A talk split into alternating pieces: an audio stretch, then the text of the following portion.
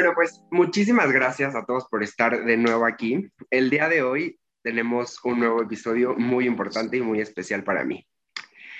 La realidad es que, como ustedes saben, eh, una de las grandes pasiones que creo que caracteriza a la gente de las últimas generaciones es estas ganas de sentirte libre, estas ganas de poder hacer cosas que a lo mejor en otro momento no se podía hacer por las limitantes y barreras que existían.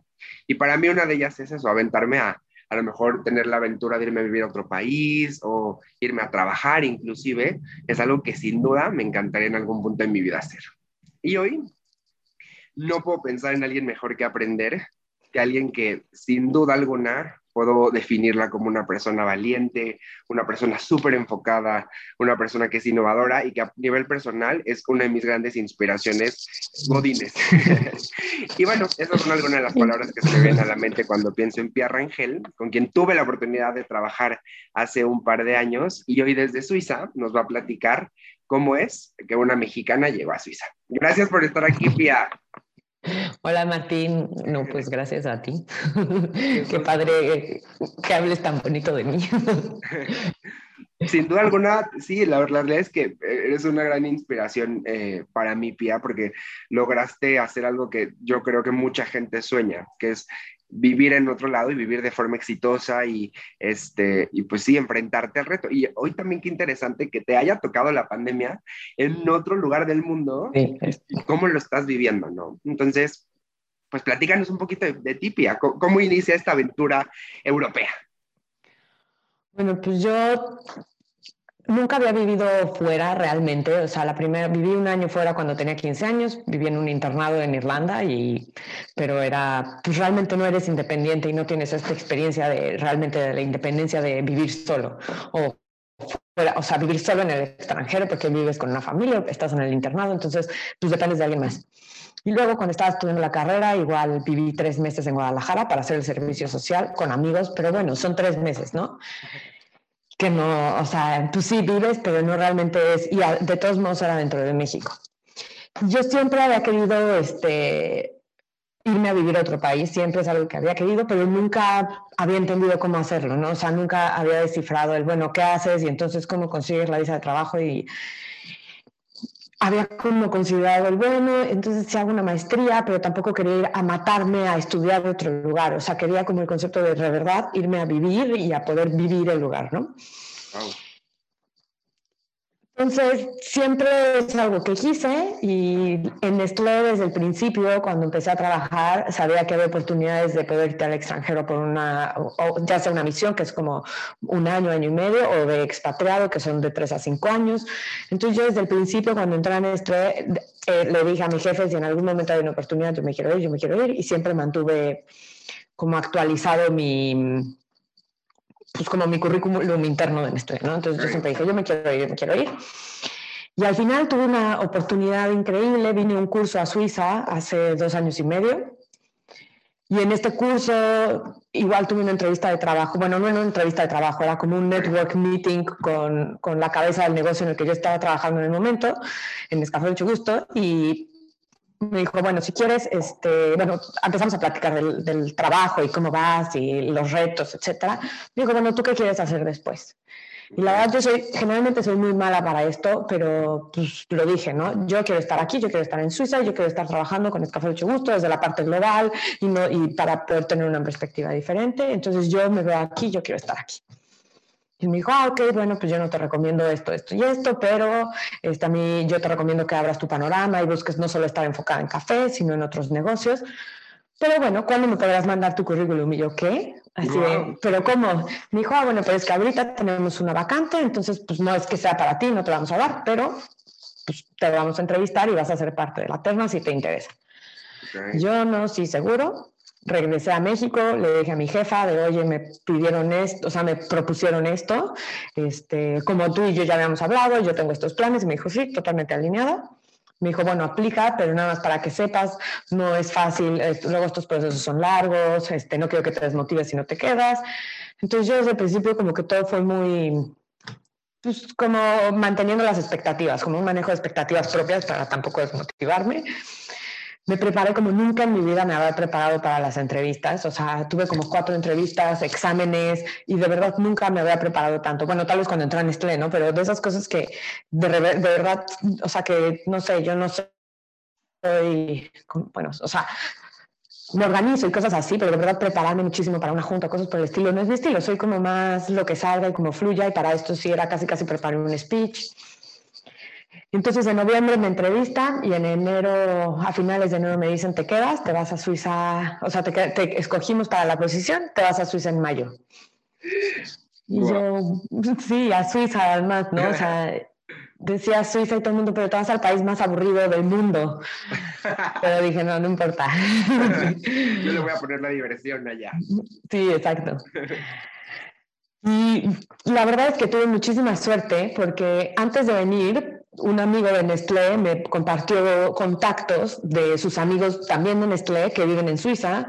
Entonces ellos me empezaron a mandar muchísimos, este, como muchísimos tips antes de venir. Justo había uno que había llegado un año antes, exactamente un año antes. Entonces me dijo, tienes que hacer esto, esto y esto, tienes que hacer estos procesos, etcétera. Entonces siempre me sentí como, desde el principio me sentía muy acompañada hasta como, o sea, como por el proceso, porque sabía que había alguien allá que lo acababa de pasar y me dio todos los tips, o sea, casi casi me mandó su Excel de, estos son los gastos que yo tengo al mes para que planees, tienes que ahorrar esto, esto.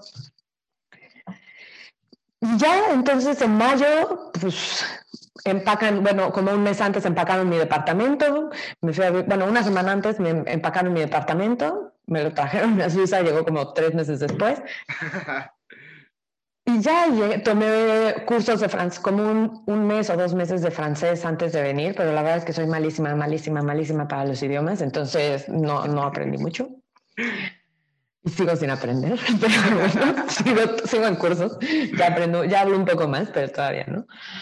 Y ya llegué y al principio fue raro porque llegué, estuve en un departamento temporal un mes entonces al principio fue, ya era un departamento no muy amigable, o sea, era un departamento muy chico, con cero luz, hacía muchísimo calor, porque no sé por qué en Suiza en verano es más caliente que en cualquier lugar del mundo, casi casi, o sea, llegas a 40 grados centígrados y dices, ¿qué? Pero en Suiza se supone que... Entonces, muchísimo calor en este departamento chiquitito, no me gustaba, no habían mis cosas, entonces como que ahí sí fue de, ay no, y llegas a este departamento, este, me acuerdo que era la final, eh, como la última temporada de Game of Thrones, entonces me conectaba a las 5 de la mañana como para estar un poco, seguir en contacto con México. Entonces, me sentí un poco así, pero también tuve muchísima suerte que dentro de esto, este mes que estuve en el departamento temporal, mi hermana pudo venir a visitarme y pude ir con ella a España. Entonces, como que tuve mi primer encuentro con alguien de México que estuvo increíble. Luego otro amigo también me vino a visitar, pasó dos días en Suiza mi mamá vino a visitarme y se quedó un mes, entonces también mi mamá me, o sea, vivió como el proceso de mudanza a mi nuevo departamento conmigo, me ayudó a, acomodar todas las cosas.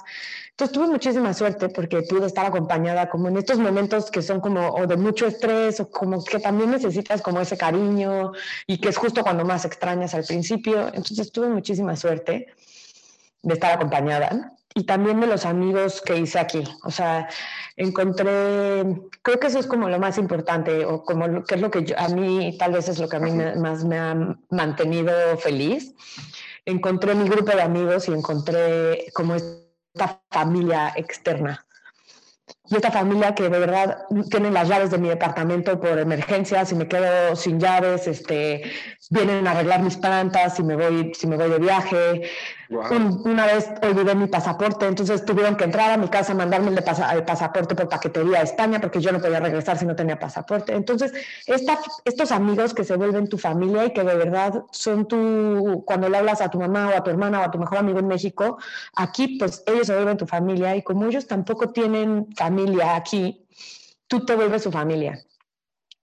Eso es increíble, pero también no te permite, como que te bloquea un poco de hacer amigos locales. Sí, como que armas tu grupito y te, o sea, no, empiezas a convivir con, con más gente del, del, país, ¿no? Exacto, la parte de, de, encontrar amigos locales es difícil. También en Nestlé, en, el, en mi, oficina, es un, o sea, mi, el negocio en el que trabajo es súper internacional. O sea, hay gente de Egipto, hay gente de Corea, hay gente de Malasia, hay gente, o sea, de verdad hay de todos lados, de Brasil, de Portugal, obviamente de muchísimos lugares de Europa, pero es súper diverso. Entonces, sí, tengo muchísimos amigos internacionales, pero no tengo realmente amigos suizos. O sea, tengo dos amigas suizas, una que trabaja en Nestlé y la conocí en el curso cuando tuve la oportunidad, pero su mamá es hondureña, entonces como que tiene esta sangre latina y, y, es como, y entiende como un poco el que estoy aquí sola y como mis raíces latinas. Y luego mi otra amiga suiza nació en Colombia y vivió hasta los 10 años en Colombia y ella es suiza y es suiza alemana, ¿no? Y, tiene, y es muy de personalidad suiza, pero al final también entiende como toda esta parte latina. Entonces ellas dos son mis dos amigas realmente suizas. Y todo lo demás son, tengo muchos amigos franceses, muchos amigos españoles, ahorita tengo un novio rumano y de verdad es como por todos lados, pero no, sí, pero no vivo el día a día suizo por el lenguaje también, y también por eso no he aprendido el lenguaje, porque no lo necesito, o sea, hablo todo el día en inglés en la oficina, con mis amigos hablamos todo el día en inglés o en español, depende del grupo en el que esté. Entonces, ni es lo único que, que, me hace falta tal vez, el poder, el sentir un poco más como lo local, pero para eso yo, es un esfuerzo que tengo que admitir que yo tengo que hacer y yo tengo que, que, que meterme en el idioma. O sea, la parte del idioma ha sido súper difícil para mí. Es un, creo que también estoy un poco como ya autobloqueada, pero Creo que si aprendes el idioma del lugar, es como una forma muy fácil de integrarte a la sociedad, entiendes bromas, entiendes la cultura, como muchas cosas de la cultura, exacto, están dentro del, del idioma. Entonces, eso estoy ahorita haciendo, ya estoy como metiéndole muchísimo más al francés para aprender rápido. Entonces, creo que eso es un poco lo que siento que todavía me falta, pero soy feliz. Entonces, esa es la parte difícil, yo creo que al principio de adaptarte, de hacer tus amigos, tu familia. Y también la parte difícil es que vives en un ambiente de extranjeros, entonces tus, tus amigos van rotando, literal, o sea, creo que en el último año... O sea, me pongo a pensar en, en mi caso, o sea, que tengo amigos de hace muchos años, o sea, creo que algo que te ayuda es aprender a soltar un poquito las cosas, o sea, inclusive hasta tu casa, tu perro, tu colón, o sea, sabes, como que cosas tangibles, hasta pues sí, relaciones interpersonales que rotan mucho más rápido, ¿no? Sí, adaptarte a, pues ni modo, ahora estos son mis nuevos amigos, ahora estos son mis nuevos amigos. O sea, en, el en los últimos dos años, este, uno de mis mejores amigos ahorita se fue a vivir a Barcelona, otros súper cercanos pues se tuvieron que regresar porque trabajan en Nestlé y se tuvieron que regresar a Holanda, eh, otros se tuvo que regresar a Alemania. Entonces, pues sí, sí tienes que reciclar, o sea, como que volver a reclutar amigos. Entonces, hasta tenemos el chiste de, güey, necesitamos reclutarse, nos está, o sea, el grupito se está haciendo chico, hay que reclutar y entonces empiezas y entonces el amigo del amigo que invita al amigo italiano, entonces lo empiezas a invitar más. La verdad es que eso también es difícil, la parte de como de la amistad, que luego sientes, ay no, es que otra vez, ay no, es que se va a ir. Entonces, como que aprendes, como dices, a, a, a pues, y ¿no? Soltar gente y recibir nueva gente y demás. Sí, y a como aprender a socializar más rápido, pero también a, pues es difícil, ¿no? Y que tienes que hacer conexiones mucho más rápido porque sabes que quién sabe cuándo van a caducar. Entonces... algo, súper importante que mencionaste y me encantó es que, y cómo fuiste contando tu historia, ¿no? Que iniciaste, eh, o sea, cuando se te presentó la oportunidad, tuviste... Eh, a bien justo estar preparada y levantar la mano. Y creo que es algo que tenemos que siempre tener claro, que si queremos algo, constantemente mencionarlo, traerlo a la mesa y aplica para todo, pero laboralmente, pues buscar que tu carrera se vaya hacia allá, ¿no? Hacia yo quiero levantar, yo quiero y, y recordarle siempre a la gente que te va a ayudar a conseguirlo. Eso, entonces, qué importante es tenerlo claro y saber pedirlo, porque si no, pues no, no puedes esperar que la vida suceda y que mágicamente te llamen. O sea, en tu caso fue muy smooth, pero porque tú siempre estuviste ahí. Cuando se presentó la oportunidad dijiste, yo quiero estar aquí. Sí, creo que además como para la cultura mexicana, luego la parte de pedir, la gente lo ve como, oye, pero ¿cómo te atreves a pedir? ¿No? O sea, de no, no, no, aquí es así, aquí tú te tienes que esperar y entonces cuando casi, casi Dios decida iluminarte, entonces te van a escoger y casi, casi te tiene que señalar a alguien y no, o sea, también siento que tenemos que dejar como esta parte de la suerte, que también es mucho como del mexicano, de ay, qué suerte, y es no, o sea, tú tienes que pedir las cosas porque, ok, tú puedes estar súper listo, pero si no lo pides, o sea, no, no, no, o sea, y de verdad es, y todo el tiempo decir qué quieres, y para mí era malicia, o sea, yo de verdad todavía me cuesta mucho trabajo pedir lo que quiero laboralmente y decir, ah, quiero un aumento, quiero este puesto, quiero... Y aquí fue, pues, no, o sea, no tienes es como también aprovechar las oportunidades. O sea, me acuerdo del anuncio de la semana de las oportunidades y que se te va. Y sí, o sea, de verdad es aprovecha la oportunidad que tienes enfrente, no la sueltes. Y, y pues, así es. no pedirle al destino que suceda, o estar preparado sobre todo. Y tú lo dijiste, como lo fuiste contando, o sea, iniciaste y te preparaste para la entrevista, pero también te preparaste este, un poco a nivel personal y, qué increíble, Pia. Que me, emociona muchísimo tu historia porque es muy, es muy inspirador, la verdad. Y un poco desde tu perspectiva, y ahora que ya tienes casi cerca de dos años viviendo allá, ¿qué, consideras que necesitamos las personas? ¿qué, habilidades necesitas? Eh, que digo, eventualmente cambian por la zona geográfica y demás, pero a lo mejor estos soft skills o habilidades que crees que puedas tener o que, o que tengas que empezar a desarrollar antes de llegar a un país para que la experiencia pues, sea un poco más smooth y, y, y, y justo que aprendas y que te nutra y que te emocione. Pues creo que es mucho lo que tú dijiste, la parte de aprender a soltar. O sea, el, el ya no estoy en México y no puedo esperar estar en México. Entonces, es como difícil porque sientes que no estás ni aquí ni allá, entonces quieres vivir las cosas de México, pero tampoco, entonces es aprender a soltar y es aprender a decir, ya no estoy en México, hasta es algo que yo trabajé en terapia de, ya no estás en México, necesitas desconectarte y no es que lo estoy haciendo mal ni nada, pero son cosas que no haces luego conscientes y que tú sigues como tratando, por ejemplo, también, ¿no? Durante COVID me daba culpa yo salir aquí porque en México, pues las cosas están, estaban como súper en, en, lockdown y aquí, pues había un poco más de libertades. Entonces en verano fue un verano increíble. Entonces le decía a mi psicólogo, es que me da culpa, ¿no? Y me decía, no, tú no vives, tú ya no vives en México. No te tiene que dar culpa porque no es como que estés de vacaciones una semana volviéndote loca. Me dijo, tú estás viviendo, esta es tu realidad y tienes que abrazarla. Entonces es como de verdad soltar, o sea, creo que esa es la primera, ¿no? Soltar y vivir el momento. Tal vez más que soltar es aprender a vivir el momento y a disfrutar la vida. Es, o sea, el soft skill, bueno, no soft skill, no sé si sea soft o, hard, pero o sea, como es algo súper difícil que como hacerlo consciente y es vivir el momento y que no sabes cuándo, o sea, yo no sé cuánto tiempo voy a poder estar en Suiza, no sé cuánto tiempo me voy a poder quedar, no sé si, y tal vez también si hubiera salido en México que me iba a ir a vivir a Suiza hubiera vivido mucho más cada momento, ¿no? O sea, al final los viví los últimos cinco meses que ya sabía que me iban.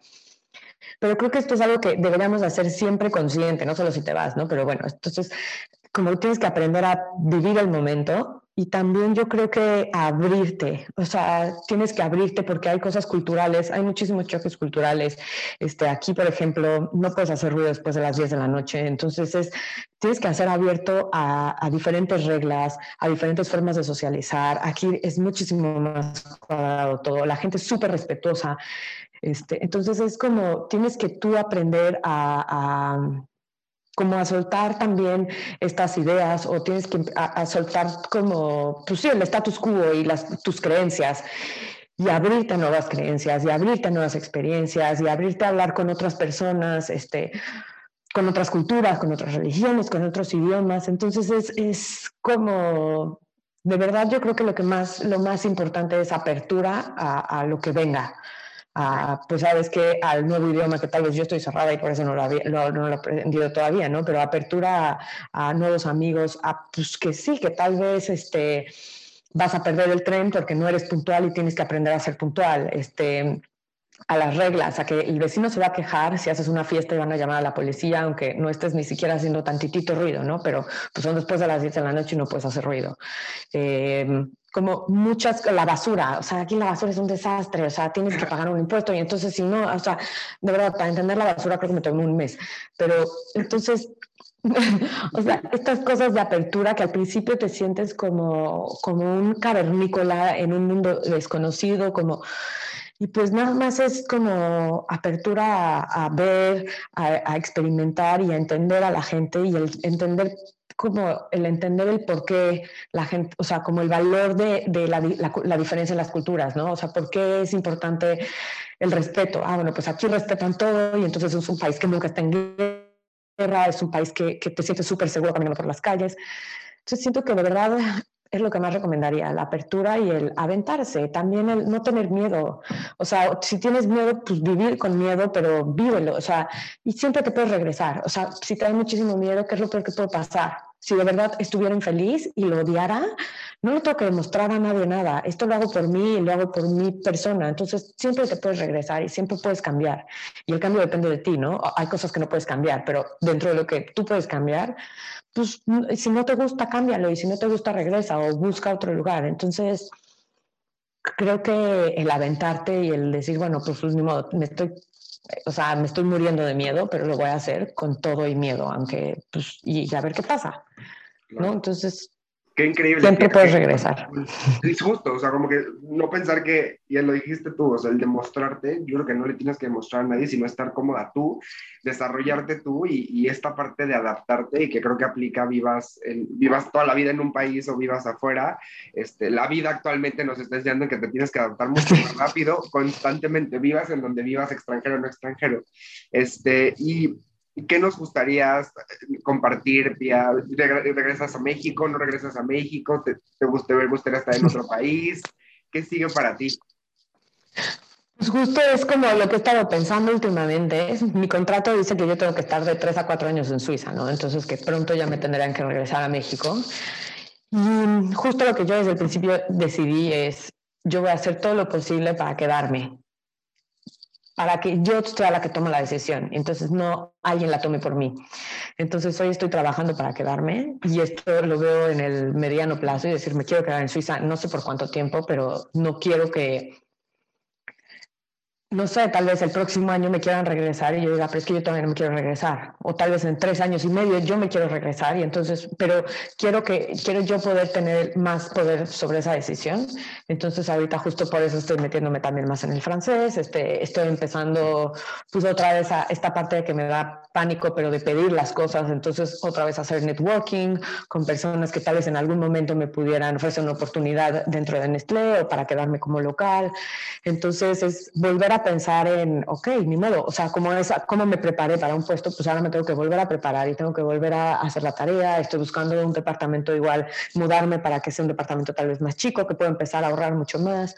Entonces, como estoy empezando a, ver, este, bueno, voy a ver un máster, porque entonces tal vez me podría quedar por el máster, y estoy empezando a, a ver cómo le hago, pero para que la decisión dependa de mí, ¿no? Y ya, si me quiero regresar tal vez en tres años y medio, o en cuatro, o en diez, pero depende de mí me veo viviendo todavía un rato más. Me encanta la vida en Europa, me encanta México, amo México, pero pues creo que como, pues no sé, como mujer soltera eh, me encanta poder tener la libertad de viajar sola, de caminar sola, de no tener miedo en las calles.